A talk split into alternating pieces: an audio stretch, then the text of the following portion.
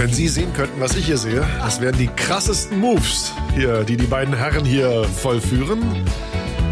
Wir haben nämlich äußerst tanzbaren Studiobesuch, sehr locker an der Hüfte.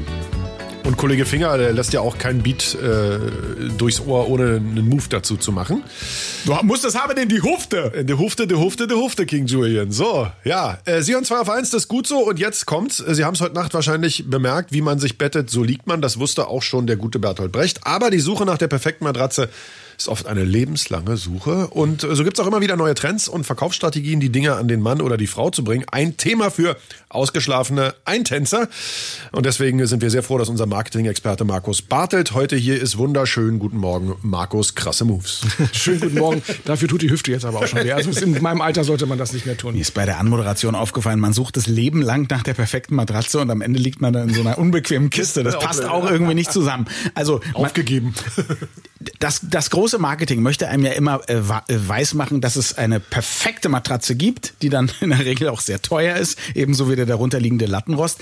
Gibt's die tatsächlich, die äh, perfekte Matratze? Und wie oft kauft der durchschnittliche Deutsche so eine neue Matratze? Also ob es die perfekte Matratze gibt, das muss jeder für sich selber entscheiden, wie er darauf schlafen kann. Und das Spannende ist natürlich, man kann sehr viel Probe liegen, aber ähm, nach hinten raus wird das Schwein ja fett. Das heißt, die Frage ist, wie lange ich tatsächlich, oder wenn ich jetzt mehrere Nächte darauf verbringe oder ein halbes Jahr darauf verbringe, ob ich dann nicht doch merke, dass es dann da zwickt oder da zwackt. Das ist immer so ein bisschen schwierig. Tatsächlich verbringen wir ähm, gut 25 Jahre schlafend. Das ist eine ganze Menge in unserem Leben. Und der Deutsche kauft im Schnitt alle 10 bis 15 Jahre eine neue Matratze. Also äh, ähm, in sehr großen Abständen. Okay, jetzt ist es so, Daniel hat es gesagt, äh, meistens äh, die perfekte Matratze sehr teuer angeboten. Neuerdings habe ich den Eindruck, die perfekte Matratze wird für ein Apple und ein Ei im Internet angeboten. Das so, scheint so der neueste Trend zu sein. Kann das sein? Also so, so nach dem Motto, keine 200 Euro und du bist dein Leben lang glücklich. Das glaube genau. ich irgendwie Probier nicht. sie 18 Jahre aus und wenn sie genau. dir nicht gefällt, schick sie einfach zurück. Also ihr seht, im Internet passiert das. Zum einen sie sind sehr stark preisreduziert. Es geht ab 1,99, 199 los. Ähm, geht dann so maximal bis 350, 399 hoch. Äh, du hast 100 Tage Probe liegen. Sie wird dir zugeschickt. Du kannst sie danach wieder zurückschicken. Das heißt, hier siehst du schon diese Verlängerung, nicht nur ein bisschen Probe liegen im Geschäft, sondern über einen längeren Zeitraum.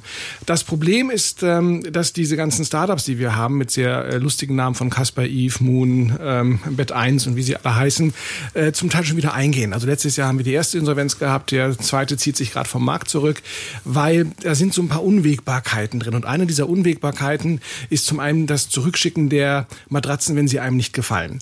Weil du kannst diese Matratzen kein zweites Mal verkaufen. Keiner von euch würde sich eine Matratze kaufen, wo ein anderer schon 100 Tage äh, drauf gelegen Schon gar nicht, wenn er gesagt hat, auf der liegt man schlecht. Ja, naja, er hat halt eher drauf schlecht gelegen, aber wir würden das nicht machen, weil mhm. im Hotel stört uns das nicht, da sind wir höchstens ein, zwei Nächte, aber so eine 10-Jahres-Matratze, auf der wir liegen wollen, da möchten wir niemand anders haben. Das heißt, diese Retourkosten und das Vernichten der Matratzen, das schlägt bei denen unglaublich rein und da es so viele Anbieter gibt, müssen die alle sehr teure Werbung machen, sowohl in den Suchmaschinen. Bett 1 hat ganz viel Fernsehwerbung gemacht. Ja. Also auf einmal haben die Kosten für die Kundenakquise, also um einen Kunden zu gewinnen, müssen sie im Schnitt 275 Euro ausgeben. Bei einer Matratze, die du für 199 verkaufst, könnt ihr selber euch ausrechnen, dass ihr da ins Verlustgeschäft reinkommt. Ja, absolut klar. Und dann ist es jetzt ja auch noch so, viele haben ja auch gesagt, ja, naja, die können die Matratze zwar Probe liegen, aber die dürfen aus der Folie nicht auspacken. Jetzt gab es aber auch noch ein Bundesgerichtshofsurteil, glaube ich, wo es darum ging, dass man sehr wohl, also auch wenn man nur kurzzeitig irgendwo anders eine Matratze hergekauft hat, sie auspacken darf, um sie Probe zu liegen. Das heißt also, aus dieser Wegschmeißfalle kommt keiner mehr raus, der online verkauft sie, ne? kommen sie nicht raus im Moment. Und ähm, natürlich haben sie den Vorteil, dass sie im Onlinehandel äh, die ganzen Margen der Zwischenhändler wegmachen, also wegnehmen können und uns als Preisvorteil weitergeben können. Aber eine Matratze ist ein einmaliger Kauf, alle zehn Jahre kaufen wir eine neue wer mit Onlinehandel funktioniert, brauchst du Kunden, die bei dir wieder kaufen. Das ja. heißt, du müsstest eigentlich ein ganzes Sortiment um die Matratze anbieten, dass du den immer noch mehr, noch mehr, noch mehr verkaufen kannst und dass der dauerhaft zu dir zurückkommt. Das haben sie eigentlich alle nicht. Und mhm. ähm, einen Kunden einmal zu bedienen und dann zehn Jahre zu warten, dass er wiederkommt, das ist so die Stolperfalle bei diesem Geschäftsmodell. Ein Anbieter wirbt damit, dass es eine äh, Antikartellmatratze gäbe, die er verkauft. Heißt das, es gibt tatsächlich umgekehrt auch ein Matratzenkartell? Also, es ähm, vor 2013, schon vor einigen Jahren, hatten wir diesen ersten Rebellen gehabt, Adam äh, Spüt, ähm, der tatsächlich darauf reagierte, dass das Kartellamt zwei große Matratzenhersteller zu einem, einer Strafe von insgesamt knapp 11 Millionen Euro verknackt hat. Warum? Ja. Diese Matratzenhersteller haben Händler bestraft, die nicht nach ihrem Preis verkauft haben, die zu billig verkauft haben. Und da ist in Deutschland das Wettbewerbsrecht davor. Und äh, daraufhin hat er dann reagiert und gesagt, das ist ein Kartell, war ja auch richtig, sind ja verknackt worden und sagte, er macht die Antikartellmatratze, weil die Hersteller versuchen, hohe Preise durchzudrücken und er macht jetzt die Matratze ganz, ganz günstig.